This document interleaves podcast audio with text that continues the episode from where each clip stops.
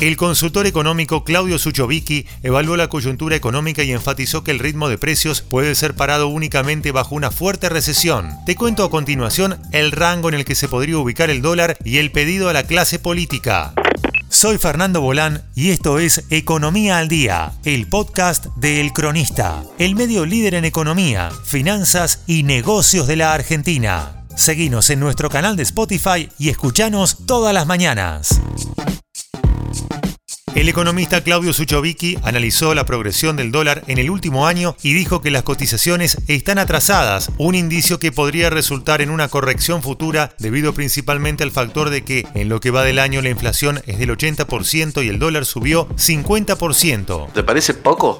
La senda alcista que marcaron las diversas cotizaciones del dólar durante las primeras jornadas de esta semana hizo que su evolución sea tenida en cuenta nuevamente, luego de meses de relativa estabilidad, en la que el Banco Central devaluó los tipos de cambio oficial a un ritmo del 6 hasta el 7% mensual. Entrevistado en Radio Rivadavia este miércoles, el consultor económico dijo que la coyuntura actual está marcada por la dificultad de determinar qué es caro y qué es barato. Sostuvo que si uno hoy mira el Bitcoin, vale 16.100 dólares. Hace un año estaba a 65.000 dólares, pero hace dos años valía 8.000 dólares. Por lo tanto, qué es caro y qué es barato depende de tu precio de compra. El economista también dijo que con el dólar aplica lo mismo.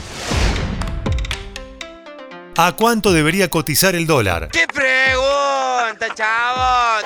Claudio Suchovicki estimó un valor aproximado haciendo referencia al dólar tarjeta y dólar turista, que reconoce un tipo de cambio de un 90% superior al oficial y abarca todos los gastos en tarjeta en el país, desde pasajes y excursiones hasta comidas y paquetes turísticos. Según el especialista, los alcances de esta nueva implementación indican que al turista que viene de afuera, cuando le reconocen el dólar tarjeta a cerca de 300 pesos, le está sacando un vendedor que antes iba al dólar blue. Pero para quienes viajan y consumen en el exterior, ahora les conviene pagar en dólar y no usar la tarjeta porque el dólar tarjeta está en 340 pesos. Escuchemos un poco qué dice Suchovicki sobre el dólar y cómo lo está manejando el gobierno. El gobierno tiene mucho más información que todos nosotros. Es el que tiene todos los datos. Nosotros intuimos de acuerdo a la información que recibimos, pero ellos tienen todo eh, y antes que nosotros.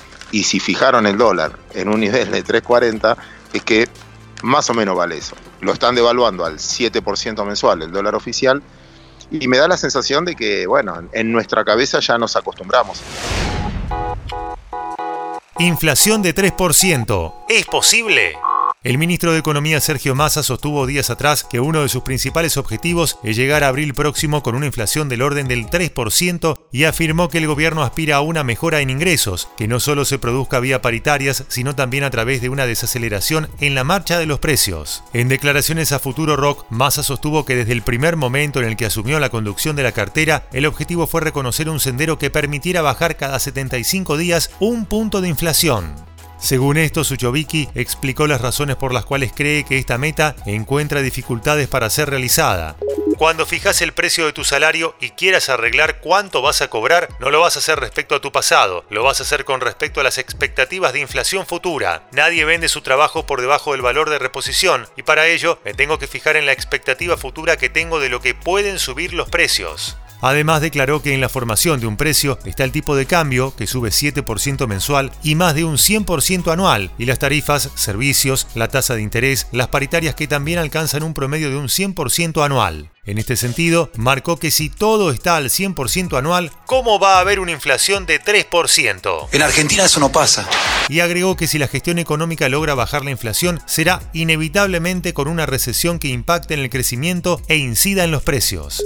Yo creo que no va a pasar porque todas las variables corren al 100%, pero si sucede es que el costo es una recesión enorme. Desde el punto de vista más ortodoxo te diría, y bueno, es el costo, hay que hacerlo, pero desde el punto de vista más social, con el nivel de pobreza e indigencia que tenés hoy, va a ser muy difícil de llevar. Refirió acerca de las posibilidades que hay para que la gestión actual concrete ese rumbo de la economía. La próxima gestión debe plebiscitar un plan económico, cosa que el 70% de la sociedad lo apruebe y que eso te dé un plan jurídico jurídico que diga por 10 años esto no se cambia. Cualquier empresario hasta te diría prefiere una regla mala pero estable antes que una regla que cambia todo el tiempo porque a la mala me puedo adaptar, concluyó.